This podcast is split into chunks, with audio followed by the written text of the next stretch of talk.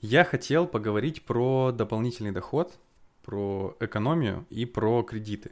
А, почему об этом? Потому что, во-первых, почему нет? А во-вторых, денежный вопрос всегда стоит особенно остро. И тем более сейчас такие интересные времена, поэтому я думаю, хотя бы поговорить об этом точно стоит. Сразу хочу сделать дисклеймер. Я не претендую на финансовую грамотность, но, честно, хочу сделать хотя бы базовые шаги в этом направлении. А то сколько уже можно-то? Елки-палки. Э, так что давай начнем с детского вопроса. Э, как поднять бабла?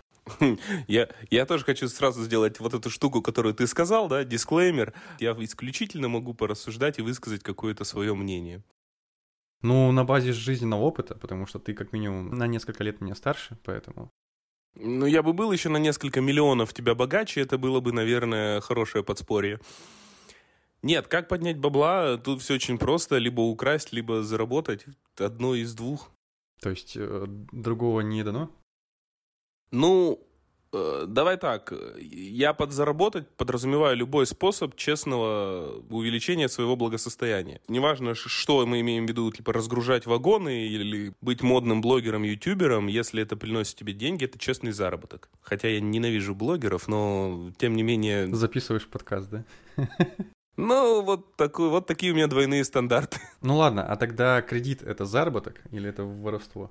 О, кредит, интересная тема. Нет, любой кредит это не заработок. То есть это исключительно такая история. Во-первых, мой личный опыт говорит о том, что кредит надо брать только целевой, и на самом деле далеко не на все э, штуки. В плане того, что... Но вот несмотря на то, что все мои последние телефоны там были куплены в кредит, да, и несмотря на то, что это не кредит, а там беспроцентная рассрочка, я все равно, меня не покидает мысль, а нужно ли мне что-то, ради чего мне нужно лезть в долг, еще и там, как правило, на год или на два года. Просто, если, короче говорить, кредит очень плохо ложится на людскую философию. То есть кредит это как попросить денег в долг. Это как будто бы я пришел к тебе и сказал, слушай, Саш, займи, пожалуйста, денег, я куплю себе телефон и буду отдавать тебе в течение какого-то времени. То есть, ну вот в этом случае люди почему-то понимают, что это не твои деньги, это деньги заемные, их надо возвращать и так далее, и так далее.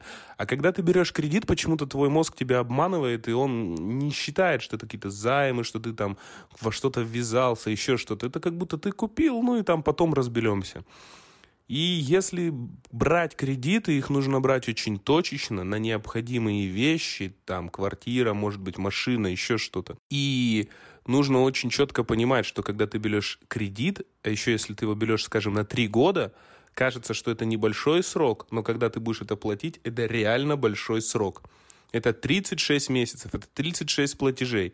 Я сейчас плачу кредит за машину 32 390 в месяц, и мне надо сделать 36 таких платежей, и ты такой, вау, получается немало.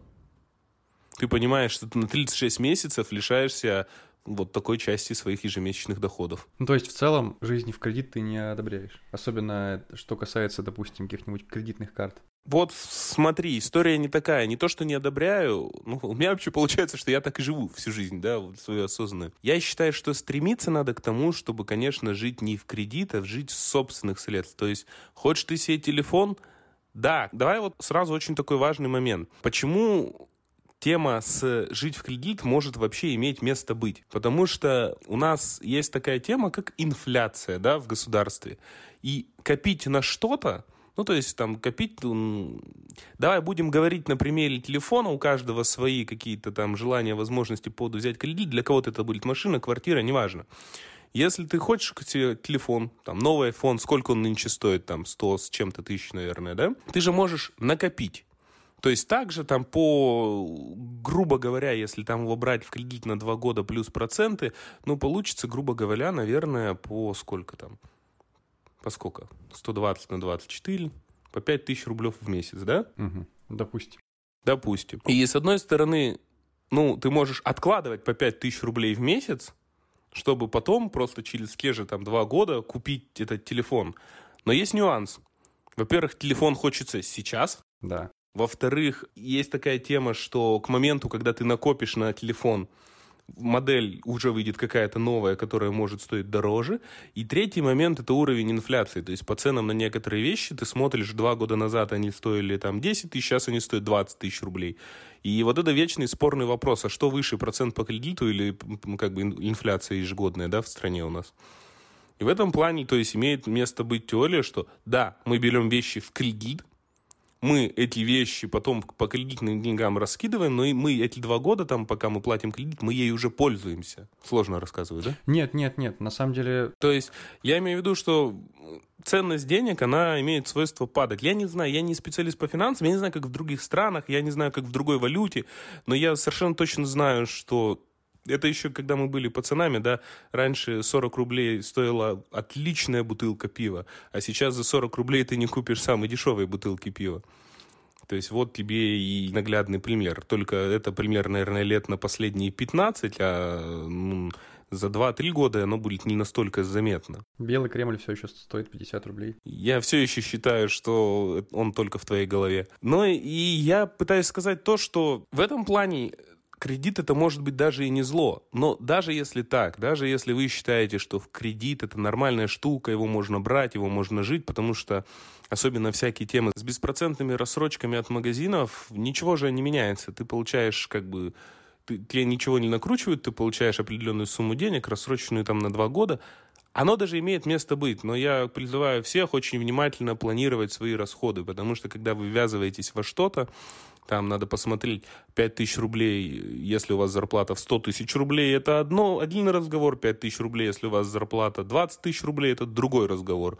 Если вы подлежаетесь отдавать 25% от своей зарплаты на протяжении следующих 24 месяцев, а надо ли оно? То есть вот в этом плане. Но кредиты это прям это очень хитрый обман э, в плане психологии людей.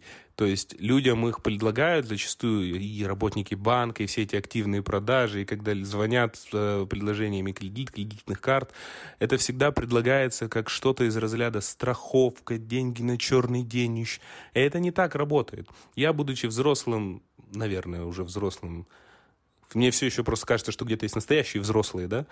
Будучи взрослым человеком, понимаю, что да, я просто, чтобы у друзей не занимать, заведу себе кредитную карту, а потом просто вот если мне вдруг когда-нибудь понадобятся деньги, я смогу ей воспользоваться. И завтра ты такой, блин, а я, наверное, прямо сегодня шаурму на нее куплю, и потом буду с этими проблемами разбираться. И через месяц у тебя кредитка, на которой не 20 тысяч на черный день, а минус 20 тысяч, 100 дней условно на то, чтобы ее раскидать. Обычно это все работает вот так. И все эти темы, когда ты берешь кредитную карту, там с лимитом в 50 тысяч рублей, а банк внезапно такой, вы классный клиент, давайте-ка мы вам увеличим до 140. И ты такой, да я просто попозже как-нибудь уменьшу лимит.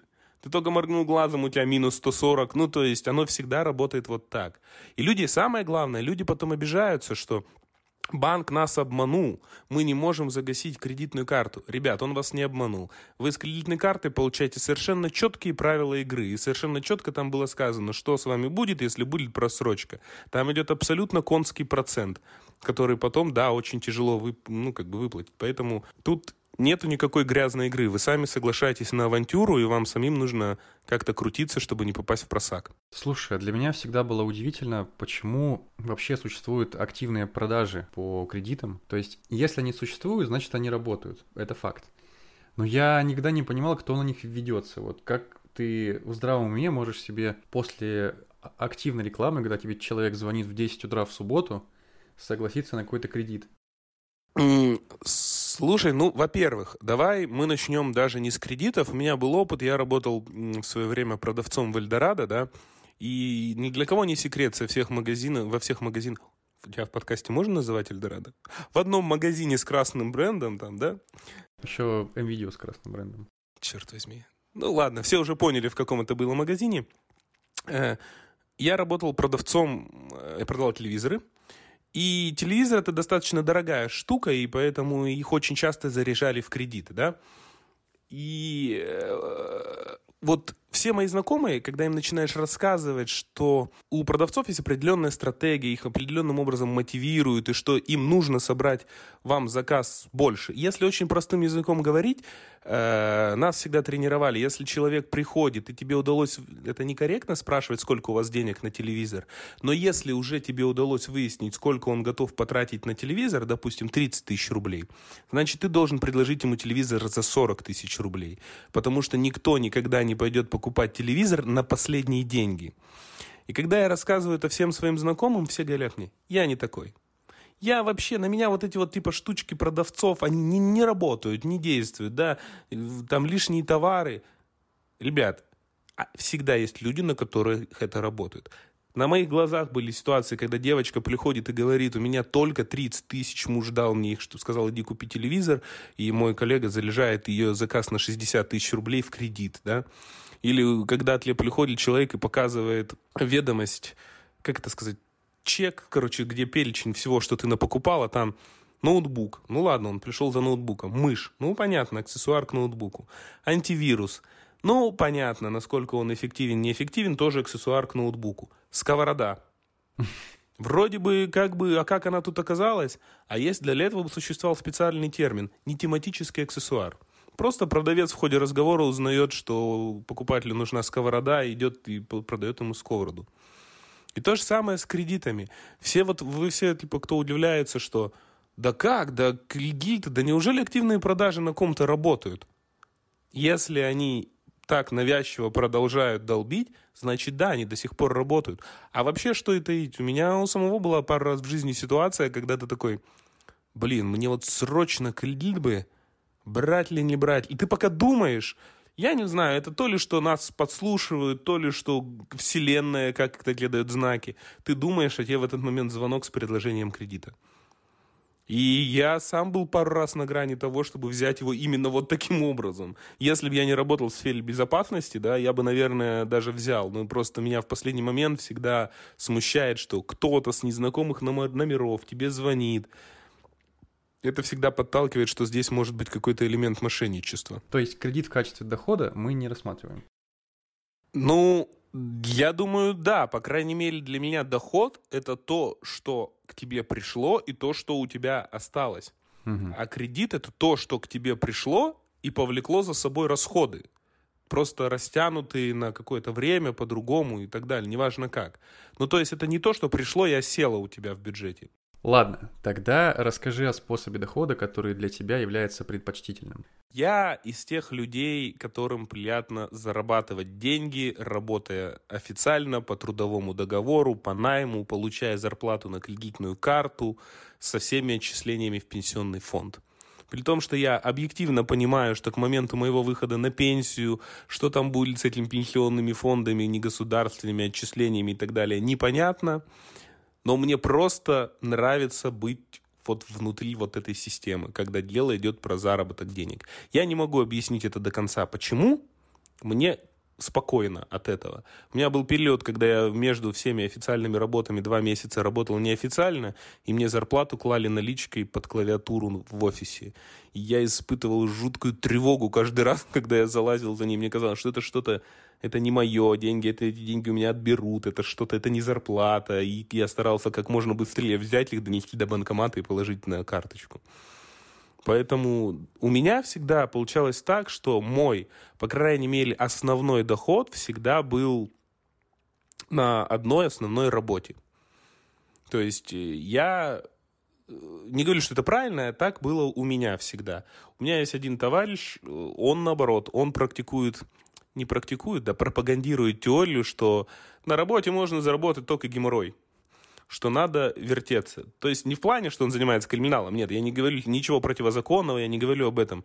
Я говорю о том, что он, ему некомфортно работать по найму ему гораздо комфортнее что-то сделать, э, ну, грубо говоря, в темную, в обход налоговой и получить за это деньги. То есть, если он ремонтирует машину, у него напрямую отношения с человеком, который владеет этой машиной, он выполняет работу, мой товарищ выполняет работу и получает за это деньги. Он вот таким образом тоже заработал, но, соответственно, никаких пенсионных отчислений, ничего не происходит. Но ему дико от того, что работать внутри какой-то структуры, вот он прям, ему тяжело, он пробовал пару раз, все, ну вот, он просто по-другому смотрит на жизнь, на заработок. Это не значит, что кто-то из нас прав или не прав, это просто каждый выбирает способ по себе. Ну, то есть э, ты ведешь к тому, что если хочешь больше денег, значит, нужно больше работать. Слушай, тут у меня был, короче, очень интересный товарищ, Леша. Мы не близко общались, это еще давным-давно. Он сказал очень классную вещь. Если ты хочешь заработать больше, ты можешь работать либо больше, либо эффективнее. И это на самом деле идет со мной уже сквозь года, это засело в моей голове уже, наверное, лет восемь последнее оно там сидит. А, ты действительно, ты можешь, и у меня в жизни были примеры моих каких-то знакомых, друзей, которые меня окружали. У меня были люди, которые зарабатывали в разы больше меня, несмотря на то, что они были у меня в подчинении. То есть я был, был техническим директором, у меня был э, системный администратор в подчинении, который зарабатывал примерно в два раза больше меня, просто за счет того, что он брал на себя дополнительную нагрузку э, на стороне. Угу. То есть это вот к разговору про вторую работу, про еще что-то, да, там. Я тоже не сторонник вот этого на самом деле. Точнее, не так. Я считаю, что этот способ хорош до определенного возраста. Это вот пока ты молодой, ты можешь не спать. Ты можешь просто работать в режиме 24 на 7, пользуя сон там каждые 4 часа по 15 минут, и тебе нормально. Рано или поздно ты сдуваешься. И этот способ начинает себя не оправдывать, и ты начинаешь искать одну работу, которая бы тебе компенсировала все твои три. Но тут есть нюанс. Когда ты работаешь на одной работе, если это правильная работа, если это правильный твой подход к этой работе, ты можешь развить определенные навыки специалиста, ты можешь стать более высококвалифицированным специалистом, ты можешь пойти на более высокооплачиваемую работу. Угу. А когда ты работаешь на многих работах, э, но это, как правило, определенный поверхностный труд. То есть ты делаешь много, но ты делаешь э, не углубляясь. И поэтому в моменте ты можешь получить больше зарплату, но перспективы твоего развития Возможно, как предпринимателя, то есть как определенного руководителя бизнеса в дальнейшем, может быть. Но как специалист, то есть инженер, системный администратор, неважно. Я говорю про это, потому что это сфера, в которой я ориентируюсь, но неважно, это можем, мы можем говорить про любую сферу, я думаю. Угу. То есть э, ты не получаешь навыков. И то есть, соответственно, ты навыков не получаешь, сейчас ты получаешь больше зарплату, но когда ты сдуешься, а что ты будешь делать? Ты уже и работать как прежде не можешь, потому что тебя просто не хватает энергии, так и ты спокойно уже не можешь попроситься на какую-нибудь высокооплачиваемую работу, потому что для работодателя ты выглядишь как «а что ты умеешь?» Да, это логично, потому что все время, которое ты мог бы посвящать одному направлению, да, скажем так, ты просто потерял. Да, но тут нужно иметь в виду, э, развитие на одной работе, оно не не предполагает то, что ты просто будешь там работать. Оно предполагает, что ты будешь определенным образом предпринимать какие-то шаги к тому, чтобы стать тем самым высококвалифицированным специалистом. То есть работать и строить карьеру – это разные вещи. И, к сожалению, вот большинство моих друзей это просто не понимает. И для меня это пришло не сразу. Мне сейчас 31 год, а идея, что мне нужно строить карьеру, пришла мне только, если не ошибаюсь, в 27 или в 28 лет. Когда у меня родилась старшая дочь, я только тогда понял, что вот просто работать, оно того вообще не стоит. Тебе нужно работать с каким-то прицелом на будущее. Но я думаю, это можешь себе пометить, это можно выделить в отдельный очень классный подкаст на самом деле. Про построение карьеры? Да, про работу, карьеры, амбиции, цели и так далее. Вот про амбиции бы я поговорил на самом деле. Ну вот, фиксируй. Хорошо. А, ладно, ну смотри, вот ты работаешь, да, ты строишь э, карьеру, но денежные изменения к тебе приходят все равно не сразу, да? То есть какое-то время ты должен вкладывать в себя, прежде всего, потому что ты точно такой же ресурс. Вопрос, если тебе в этот момент не хватает денег, даже возьмем на то же самое, допустим, обучение, которое по какой-то причине тебе не может выделить э, твое предприятие, где брать деньги? Ну, смотри, тут есть, если мы говорим про обучение, во-первых, обучение за свой счет это хорошая тема. Я так считаю, я учился за Нет, свой да, счет. это бесспорно, но где на него И- взять и типа, деньги? да, ну сейчас я к этому дойду. Мгм. Тут просто начинается банальная математика. Ты можешь э, э, взять кредит под обучение, но тебе надо быть уверенным, что ты сможешь его выплачивать. Тебе надо быть уверенным, что ты возьмешь кредит, ты сейчас пройдешь какие-то курсы, тебе поднимут зарплату на определенную сумму, и ты сможешь этот кредит платить. Но это надо рассматривать как вариант в любом случае. Ты можешь эту идею продать таки на работе. То есть э, там, там же вопрос э, в том, что ты можешь просто прийти и сказать, дать денег, услышать ответ нет, и все, гуляйте. Мгм. А можешь попробовать свою идею продавать.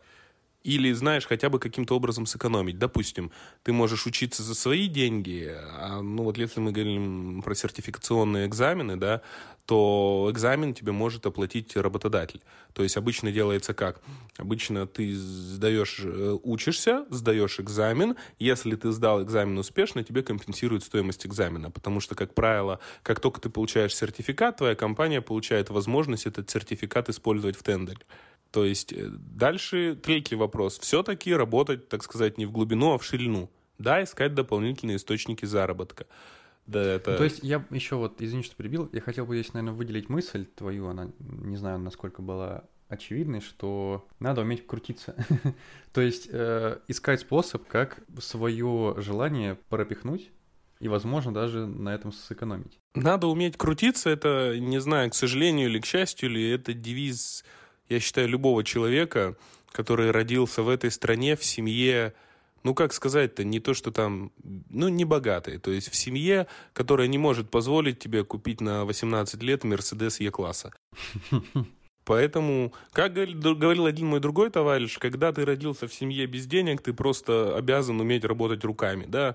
Ну, то есть работать руками в данном плане не там делать ремонты в квартирах, а работать руками в плане крутиться.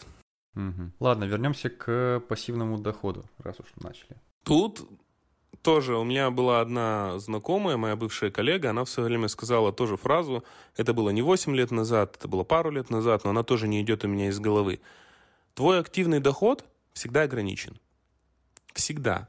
Если ты, ну, то есть, если мы не говорим про то, что ты владеешь каким-то бизнесом, если мы говорим, что ты сотрудник по найму, даже на высоких и руководящих должностях, твой доход всегда ограничен твоей зарплатой, да, какие-то премии, ну, то есть они, их нельзя до бесконечности растягивать тебе, они все равно будут каким-то объемом ограничены.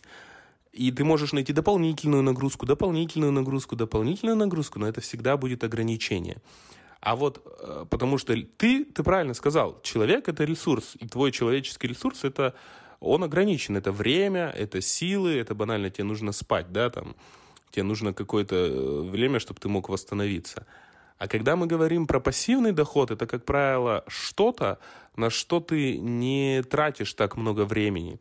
Это как, желательно это что-то, что ты запустил, оно само работает и приносит тебе деньги. Пусть это небольшой какие-то объемы, но тем не менее. И вот пассивный доход не ограничен. Все зависит от умения вертеться. Давай тогда сразу к конкретике перейдем. Скажи, какие способы ты пробовал? Это раз. А во-вторых, что увенчалось успехом, что нет? Ну, ничего не увенчалось успехом. Ты же... Вы, выгляни, пожалуйста, в окно. Ты видишь мой Мерседес припаркованный возле подъезда? Нет, это говорит о том, что успехом-то ничего не увенчалось. Но на самом деле я подходил к разным вариантам. Какие-то варианты я прям... Я боюсь, откровенно говоря. Ну, то есть я боюсь рисковать. Например? Я, пон- ну, не знаю.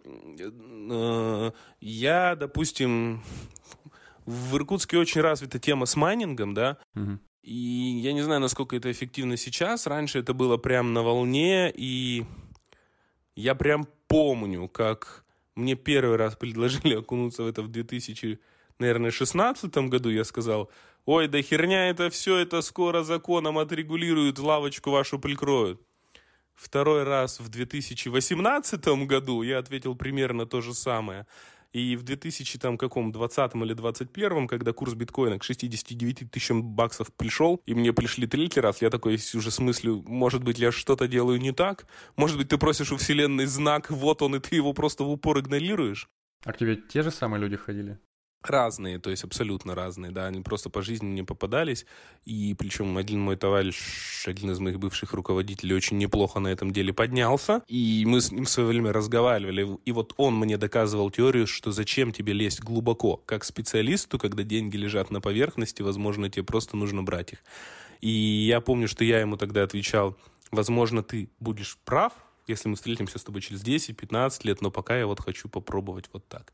И если воспринимать результат только финансовый, Конечно, он меня выиграл давным-давно, и я там даже вне конкуренции, потому что его квартира, его машина гораздо как бы уровнем выше, чем то, что есть у меня. Он ездит в отпуск на моря, я езжу в отпуск в Иркутск, да, ну, то есть вот вся разница. Я не скажу, что я поступил неправильно, более того, что я сейчас, наверное, повторил свой поступок. Ну, вот факт есть факт. То есть, допустим, какой-нибудь майнинг стоило всегда рассматривать как пассивный источник дохода, но мне было страшно в это залазить. Потому что я вырос в семье... Вообще, я думаю, что все люди, вот кто родились в семье, где свободных денег было немного, рисковать деньгами не умеют. Всегда возможность прогореть, а тебя всегда это отталкивает, потому что для тебя там условные сейчас 50 тысяч рублей это хорошие деньги. Да, они типа тебе не сделают там погоды, но в глобальном смысле, то есть квартиру ты на них не купишь. Но в то же время ты э, рискнуть 50 тысячами, ты такой, что? Так что вот. Слушай, мне кажется, в этом плане у некоторых людей есть э, некий, знаешь, торговый азарт. То есть вот есть люди, которые активно играют на бирже и даже что-то могут с этого иметь. Вот, есть кстати... люди, которые, допустим, активно играют в покер, но я бы никогда э, не попробовал бы что-то такое просто потому, что я очень боюсь. Потому что все мои денежные операции, связанные с риском, как правило, никогда не работали. Прям никогда. Э, ну, вот смотри, ты мне сразу сказал, все, что ты сказал, наталкивает меня на три мысли, которые я бы хотел тебе ответить. Мысль номер раз э, покер и иже с ними любой азартный способ заработка денег, по моему личному, сугубо личному мнению, нельзя рассматривать как способ заработка. То есть это определенные экстра деньги, которые ты можешь получить, ты можешь выиграть их, да, но ты так можешь просто можешь их проиграть. То есть для меня это не константа, не какая-то спрогнозируемая даже величина. Поэтому я к покеру отношусь как... Да, покер это игра, безусловно, на которой играются только на деньги. Как только ты начинаешь играть на спички, э, теряется весь элемент того, что люди не чувствуют, что они проигрывают что-то значимое, и игра не, не строится. То есть хотя бы на какие-то символические деньги, но нужно играть. Э, играть на большие деньги можно, я не возражаю, если хотите, пожалуйста. Если у меня будут деньги, может быть, даже я и сыграю. Но просто тебе нужно понимать, что ты платишь за развлечение. Но вот как если ты пойдешь, допустим, вот пока что самое дорогое развлечение, которое я хотел там попробовать, да, Казань Лин Кэньон, там можно арендовать спортивную Ладу Гранту и покататься на ней. Угу. Но эта херня стоит 6 тысяч рублей за 15 минут. И типа это дорого, но я хочу, и я когда-нибудь туда схожу. И вот то же самое с покером. То есть это все равно, что типа вот потратить 6 тысяч рублей на то, чтобы покататься на гранте за 15 минут, и то же самое, что ты бы, если 6 тысяч проиграл или выиграл бы в покер. Ну ладно, смотри. То есть покер... это не заработок, я вот к чему да, веду. Да, покер это развлечение. Тогда инвестиции и вот и же с ними. Смотри, это, кстати, я тоже пробовал. А, тут стоит сразу же разделить на две основные категории. Э, не стоит путать инвестиции и трейдинг. То есть инвестиции – это когда ты пытаешься свои деньги сохранить и с процентом больше, чем у банковского вклада, и то есть просто у меня есть деньги, цель номер один – это просто бороться с инфляцией. Ну, то есть, что они у тебя лежат, и они не дешевеют за счет того, что они лежат под матрасом, а они приумножаются минимум на уровень инфляции. Если они приумножаются больше, чем на уровень инфляции, это круто. Цель номер два в инвестициях – это накопить. То есть инвестиции – это штука, которую ты должен, ты хочешь, ты ставишься, э, я просто, когда даже вникал, пару курсов прослушал, всегда у инвестиций должен быть определенный горизонт, в годах, там, 2, 3, 4, 5, насколько ты инвестируешь, и всегда должна быть цель. Допустим, купить себе машину или накупить на перв... накопить на первоначальный взнос на квартиру. То есть ты должен ставить себе цель потом распределить, а сколько там ежемесячно я должен инвестировать, а насколько я хочу надежные инвестиции или насколько я хочу рискнуть, и вот в зависимости от этого выбрать стратегию и идти. Главный момент, который сейчас я пытаюсь сказать, что инвестиция – это не штука, куда вы закидываете тысячу и получаете две. Это штука, которая определенным образом работает. И чтобы понять, как здесь зарабатывать деньги, тебе нужно разобраться. Не, то есть это не лотерея, это не что-то, что просто у нас, вот почему так популярен майнинг в России, потому что это штука, в которую деньги можно вкинуть, и она тебе приносит деньги, а ты ничего не делаешь. Но, к сожалению, это, наверное, больше исключение. В основном, если ты хочешь заработать деньги, тебе нужно в чем-то разобраться. Нет такого, что ты просто дал тысячу, тебе вернулось две. Такого не бывает. Это если оно так случилось, значит, когда ты вложишь две, ты потеряешь обе. Ну, то есть это всегда так. Это то, что касается инвестиций. То, что касается трейдинга, это вообще отдельная тема. Вот это, когда вы видите трейдеров, типа вот всякие фильмы наподобие Волкс, Street и прочее, трейдинг – это уже способ заработка денег, не накоплений, но нужно иметь в виду, то же самое. У вас не получится просто зайти, открыть, вложить сразу 50 тысяч, открыть какой-нибудь фьючерсный контракт на всю котлету и поднять оттуда какую-нибудь определенную сумму денег. Это практически невозможно. И ребята, трейдеры, кто действительно на этом зарабатывают, они прохиживают штаны перед монитором по 8 и больше часов в день чтобы просто обеспечивать себя каким-то заработком. И если вы... И там целая куча механизмов, там есть как бы фундаментальный анализ, это когда ты пытаешься по старинке э, угадать, какая цена будет дальше. Как говорили на бирже, что типа вся информация, которую тебе нужно знать о цене, уже содержится в своей цене, да? Ну, цена на бумаге, допустим, или на, на валюту зависит от чего там. Чем больше покупают, тем цена растет. Чем больше продают, тем цена падает. И в зависимости от этого, соответственно, Люди все продали, что-то подешевело, другие люди начинают это покупать. А они начинают покупать, эта цена впрыгнула вверх. И вот э, э, как бы раньше считалось, что вся цена, вся информация о цене, которую тебе нужно знать, уже заложена в самой цене, тебе просто нужно ее проанализировать.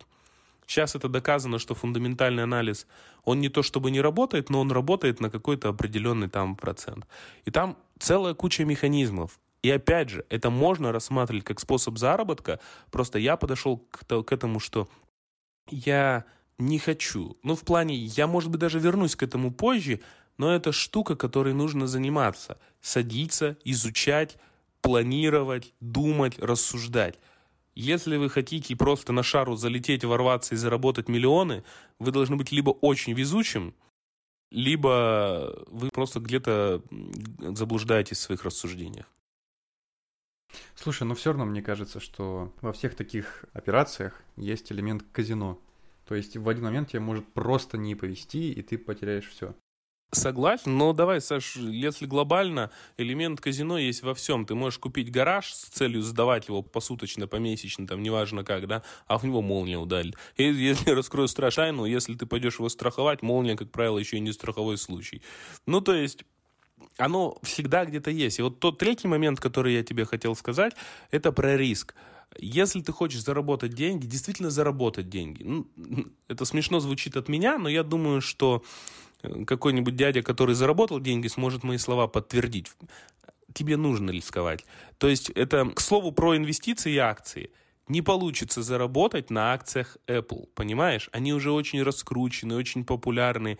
У них уже не будет какого-то, ну, прям прорыва, прорыва. Ну, возможно, будет, да, но он уже маловероятнее, чем вложиться в какую-то неизвестную компанию. И она потом стрельнет. Но прикол в том, что вложиться в неизвестную компанию, это нужно иметь либо целую кучу свободных денег, либо железнобетонные яйца, потому что, ну, вероятность, что она прогорит, примерно такая же, как она прорвется. И также в любом бизнесе, неважно, что ты делаешь, это определенный риск, и если хочется зарабатывать, то надо уметь рисковать. И вот если я сейчас еще не готов рисковать, да, и у меня нет свободных денег, их нужно где-то найти. Есть разумный способ для ленивых людей экономить. Но либо, вот, у меня есть недостаток, я живу не по средствам своим. Как и 95% населения. Да. Веришь ты вот в экономию и разумные траты или нет? Э, давай так. Я верю, но не так, как это трактует большинство. Мне очень нравится позиция, условная позиция Александра Пушного. Он в каком-то интервью сказал, проблема большинства людей, что мы живем непосредством. Но только когда мы живем непосредством, речь не о том, что вам печеньки там домой нельзя покупать потому что вы на них должны сэкономить, да? А речь в том, что когда у вас стоит выбор купить квартиру за 6 миллионов или за 10 миллионов, да, если вы на нее там условно не зарабатываете, нехуй, простите за мой французский, не стоит прыгать э, на квартиру за 10 миллионов.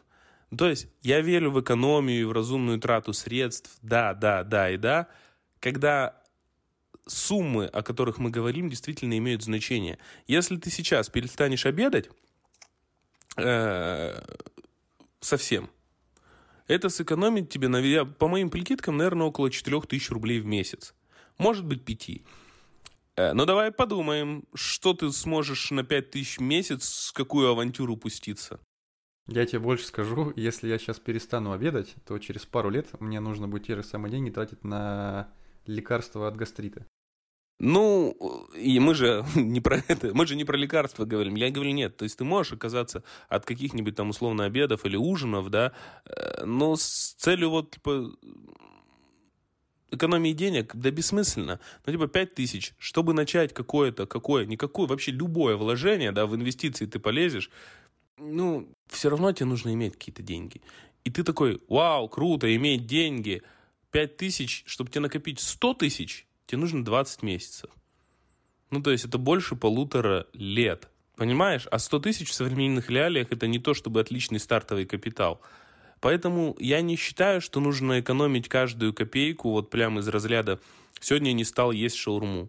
Вау, что ты будешь... Или нет, я не... Вот это очень классная распространенная тема. Я против подписки на Яндекс Музыку, ну или там любой другой сервис. Потому что 300 рублей в месяц платить нахер надо, а я разорюсь на этом. Мужик, что ты будешь делать со всеми своими экономленными, сэкономленными миллионами, да, понимаешь? 300 рублей в месяц, серьезно? Это ты сэкономил в год, там сколько? 3600? Вау, нифига себе, ты, наверное, теперь самый богатый человек на земле. Нет, вот я не считаю, что нужно экономить прямо на всем. Да, с другой стороны, если ты покупаешь какую-то подписку, у меня была такая тема с подпиской S7. Я платил 200 или 300 рублей ежемесячно за подписку S7 в надежде, что я буду участвовать в каких-то крутых эм, распродажах билетов куда-нибудь в Иркутск. А на практике ни в одну распродажу я не попал, и как бы я платил 300 рублей ежемесячно. Да, от таких глупых трат надо уходить. Это вот к слову про разумные траты и экономию. Если ты это не используешь, значит, это тебе не нужно, не плати за это. Но и это не значит, что если я хочу слушать музыку через там Яндекс Музыку, то значит я типа должен себя во всем ограничивать, потому что я экономлю. Ладно, тогда давай подытожим, наверное, следующим образом. Вот, допустим, у тебя есть возможность отправить письмо в прошлое себе 25-летнему. И какой бы ты себе дал совет э, касательно финансов? Слушай, я за всю свою жизнь, если честно, не пожалел ни об одном своем финансовом поступке. Нет, вру, об одном. Я, когда машину разбил, это очень сильно меня откинуло в плане финансов назад. Вот откровенно говоря, там вроде сумма была по современным меркам не такая уж и большая, там было что-то порядка 150 тысяч, которые у меня, ну, ушло в никуда, да? Но вот это было прям неразумная трата. Даже то, что у меня была старая мощная машина, на которую я регулярно тратил целую кучу денег, и вроде бы как бы можно было дать себе совет, мужик, купи себе малолитражку, да, ты очень сильно сэкономишь на ней – нет, я бы не дал такой совет, потому что я кайфовал тогда от этого. Мне оно нравилось, и оно было тогда мне нужно. Вот по поводу того, что разбил машину, типа, мужик, будь аккуратней. Ну, возможно. Но, с другой стороны, я сейчас есть багаж всего того опыта, который вот я накопил. И я сильно в плане финансов, я ни о чем не жалею. Может быть, это, знаешь, из разряда «вложись в биткоин в 2014 Ну, вот чуть-чуть, чуть-чуть, да, вот такое есть. Хотя не было у меня в 2014 что вкладывать. А самый главный момент, что я тебе хотел сказать, но упустил эту мысль, как бы это грубо ни звучало, если ты хочешь инвестировать, копить что-то куда-то, что-то, да, тебе нужен стартовый капитал. И что для этого нужно? Мужик, тебе нужно зарабатывать больше. Это как бы глупо не звучало, и я всегда и до сих пор, я живу от зарплаты до зарплаты. То есть у меня примерно, вот у меня завтра должна быть зарплата, да, у меня сейчас в кармане 600 рублей. Их мне хватит как раз, чтобы дожить до зарплаты. Вот в таких реалиях инвестировать это прям не твое. Несмотря на то, что говорят, вы можете инвестировать там любую сумму по 1000 рублей в месяц. Нет, это не работает. Когда, но у меня так получилось, что у меня в жизни была ситуация, когда я работал за большие деньги, и была, то есть, когда я понял, что деньги на работе это не все, вот именно в этот момент я подумал, поймал себя на мысли, что а вот сейчас я могу инвестировать в плане того, что да, смело, у меня были лишние деньги, это были тот случай, когда ты получаешь зарплату, а ты не потратил еще прошлую, и вот в это время, я, так, это длилось почти полгода в моей жизни, я инвестировал, как раз я увлекся инвестициями, я инвестировал от 10 до 25% своей зарплаты. То есть это просто наглядно показывает, что когда ты зарабатываешь, вот у нас просто почему-то, я не знаю, я не хочу винить там государство и людей, еще кого-то. Я просто говорю о том, что э, по поводу жить непоследством, да дело не в том, что мы живем непоследством, дело в том, что у нас почему-то получается зарабатывать денег, которые нам хватает впритык.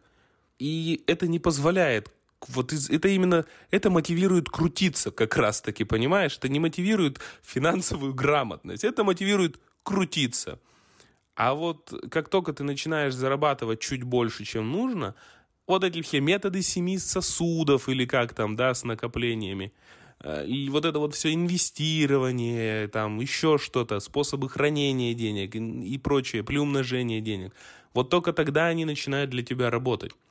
И в любых уроках по инвестиции вам скажут, ну, типа, хотите начать инвестировать? Ребят, сначала вам нужно закрыть все свои долги, потому что закрыть досрочно кредит под там 17% это все равно, что инвестировать деньги под 17%. Потом вам нужно собрать подушку безопасности. Я иду к этому много лет, и она у меня не того объема, которая мне нужна.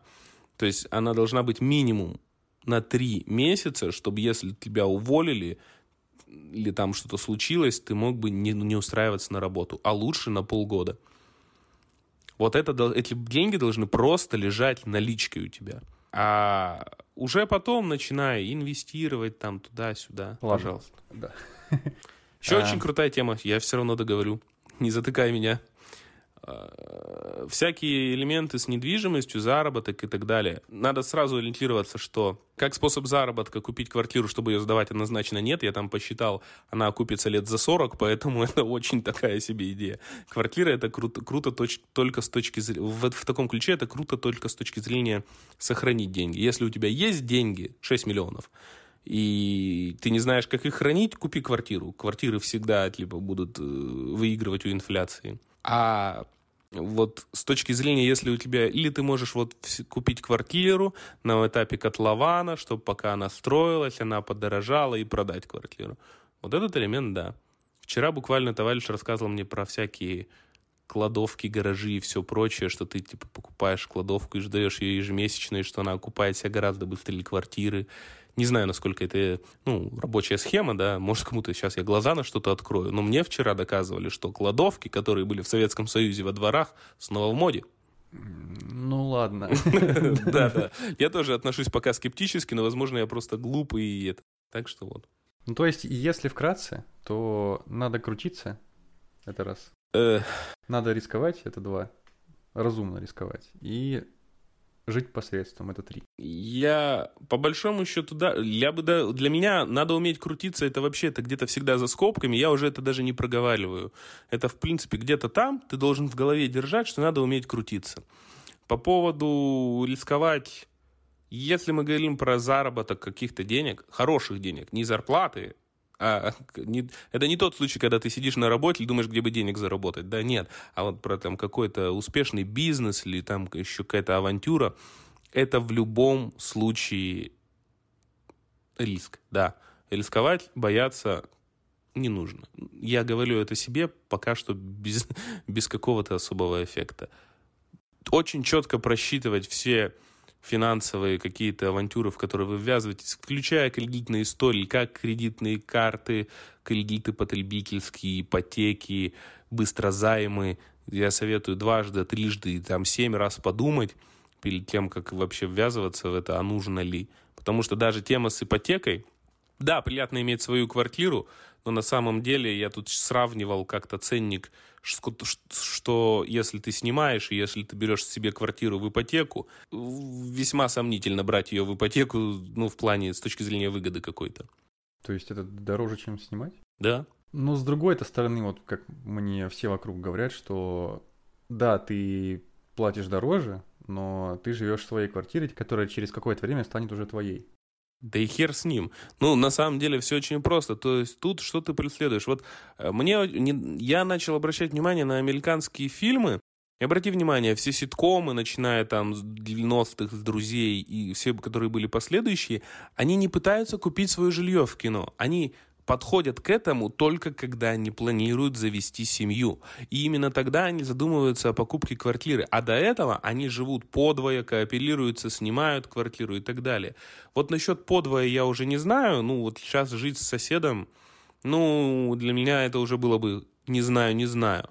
А вот по поводу снимать квартиры, ну, типа, блин, да это же не твоя квартира. Да ну и что? Особенно если знаешь, если, если пропагандировать какую-то теорию, что мне не надо наполнять ее вещами, да, что у меня есть пять комплектов футболок на каждый будний день недели, да, и, я не знаю, компьютер в углу, то да и черт с ним, что это не твоя квартира. Вот и все. А просто я как-то и говорю, я посчитал, если мы берем, ну, круглыми суммами, там, квартира хорошая, стоимость 9 миллионов, э, ежемесячно ее сдают за 30 тысяч рублей в месяц, да, то, ну если давай возьмем калькулятор в руки, э, я просто боюсь ошибиться в количестве ноликов, и мы просто делим 9 миллионов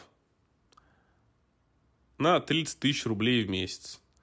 И того 300 месяцев у тебя уйдет, чтобы окупить это. Делим на 12, 25 лет. Дальше накинем сюда, что если ты возьмешь ипотеку, ты будешь э, платить не 9 миллионов, а плюс процент на нее накрученный и так далее, и так далее. И получается, что ты на те же 30-40 лет ты будешь... Э, ну, то есть, э, это будет через 30-40 лет количество денег, которые ты потратил на съемную квартиру, догонит то, что ты купил себе квартиру. Но просто через 40 лет, Саш, тебе будет под 70. И будет ли, я не знаю, конечно, наверное, приятно умирать в собственных стенах, но а есть ли в этом большой смысл? Поэтому насколько вот эта тема, что будешь покупать квартиру, зато будешь жить в своей, я не знаю, честно Слушай, сказать. ну если так думать, э, то с, том, э, с тем посылом, что нам и так всем умирать, то не, можно не. вообще ничего не я делать. Я просто тебе говорю про то, что я не думаю про то, что нам всем умирать, я говорю про то, что покупать недвижимость в ипотеку на большие-большие сроки, да, и ввязываться, отдавать там по 60-70% своей зарплаты просто на ежемесячный платеж за ипотеку, ты должен понимать, что ты просто отдашь эту квартиру своим детям в итоге. То есть, насколько ты кайфанешь от вот этой 30 лет долговой ямы, 30 лет, это дохера. Это вот столько, сколько ты уже почти... И ты еще столько не прожил, да? А еще столько тебе платить придется. Поэтому не знаю, не знаю, сомнительное удовольствие. И именно поэтому я говорю, что ипотека, на мой взгляд, это уже, если у тебя нет какого-то экстра большого дохода, то ипотека это когда вот ты семью планируешь, дети, и то, черт бы его знал.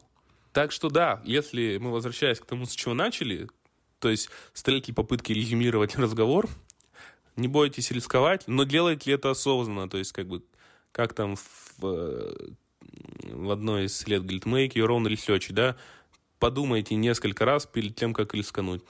Потом, пожалуйста, смотрите, чтобы все ваши траты были продуманными, никаких лишних кредитов, никаких займов, никаких. И перед тем, как что-то покупать в кредит, подумайте, а надо ли оно вообще вам? И да, задумайтесь о своих каких-то пассивных источниках дохода. То есть, я не знаю, это может быть что угодно на самом деле, там, от вашего какого-то хобби, которое можно монетизировать, да, до, там, ну, майнинг, не майнинг, это отдельная тема, купить кладовку, сдавать в аренду.